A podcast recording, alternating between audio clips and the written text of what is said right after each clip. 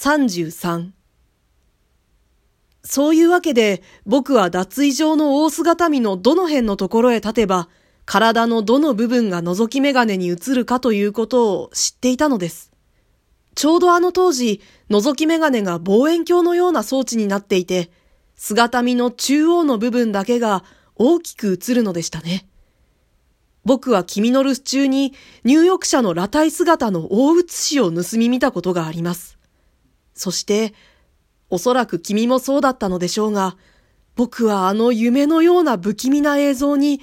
一種異様の魅力を感じたのです。そればかりか、もしあの水底のようによどんだ鏡の面に何かこう血生臭い光景が、例えば豊満なラジオの肩先へドキドキ光る担当が突き刺さって、そこから真っ赤な血のりが流れ出す光景などが映ったならば、どんなに美しいだろう。というような空想さえ描いたのでした。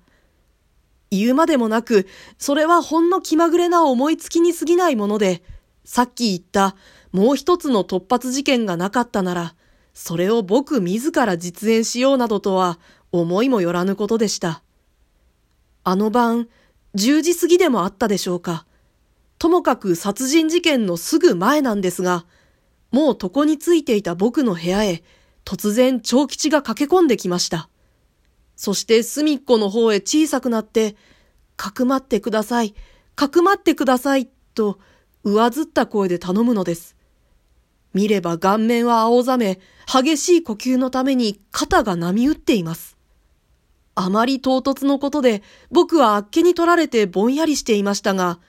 間もなく廊下に慌ただしい足音がして、長吉はどこへ行ったなどと聞いている声も聞こえます。声の主はどうやらトランクの二人連れの一人らしいのです。それから随分方々を探し回っていたようですが、まさか長吉と僕とが幼馴染の間柄で、僕の部屋に逃げ込んだとは、女中にしたって想像もしなかったでしょう。トランクの男は、とうとう虚しく引き返した様子でした。僕は何が何だかさっぱりわけがわからず、やっと安心したのか、部屋の真ん中へ出てきた長吉を捉えて、ともかくも事の司祭を問いただしました。すると、長吉が言いますには、ちょうどその晩も、例の旦那の松村何がしが宴席に来ていて、酔った紛れにあまりひどいことを言ったりしたりするので、長吉は座にいたたまらず、その場を外してあてもなく廊下を歩き回っていたのだそうですが、通りすがりにトランクの男の部屋の襖が開いていて、中に誰もいないのを見ると、長吉はふとあることを思いついたのです。それは、ご承知でしょう？長吉はたびたびトランクの男に呼ばれていたのですが、何かの機会に、あのトランクの中に大金の隠されているのを知ったのです。手の切れそうなお札の束が幾万円とも知れず入っているのを見たのです。まあ、待ってください。おっしゃる通り、このカバンの中にあるのがその金ですが、どうして私の手に入ったかは、これからおいおいお話ししますよ。長吉はその金のことを思い出し、あたりに人のいないのを見て、悪心を起こしたのです。そのうちのほんの一束か二束で明日からでも自由の身になり、嫌な松村の読書を逃れることができる。そう思うと、松村の乱暴でいくらか取りのぼせていたのでしょうね。彼女はいきなり部屋へ入ってトランクを開こうとしました。しかし無論錠前が下ろしてあるのだから、女の細腕で開くはずがない。それを彼女はもう夢中で、蓋の隅の方を無理に持ち上げて、その隙間から指を入れ、やっとの思いで数十枚のお札を抜き出すことができました。が、そうしたことに不慣れの彼女は、わずか一束の紙幣を抜き取るのにかなりの時間を費やしたらしく、ふと気がついた時には、いつの間にか後ろにトランクの主が恐ろしい剣幕で立ちはだかっていたのです。長吉が僕の部屋へ逃げ込んできたのは、まあそういうわけだったのです。が、ここに不思議なのは、トランクの持ち主の態度でした。普通だったら、長吉の行方がわからぬとなれば、早速そのことを宿の帳場に通じて戦議させるべきですが、一向その様子がない。長吉があまり心配するものですから、僕はそっとトランクの男の部屋へ忍んで行って様子を見ましたが、妙なことに、彼らは大慌てで出発の用意をしているじゃありませんか。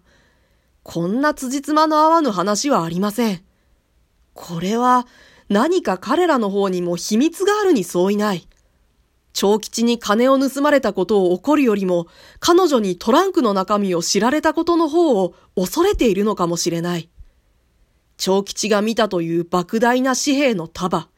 しかもそれをトランクの中へ入れて持ち歩いている。考えてみれば変なことばかりです。彼らはひょっとしたら大泥棒か、さもなくば紙幣元造者ではないだろうか。当然僕はこんな風に考えました。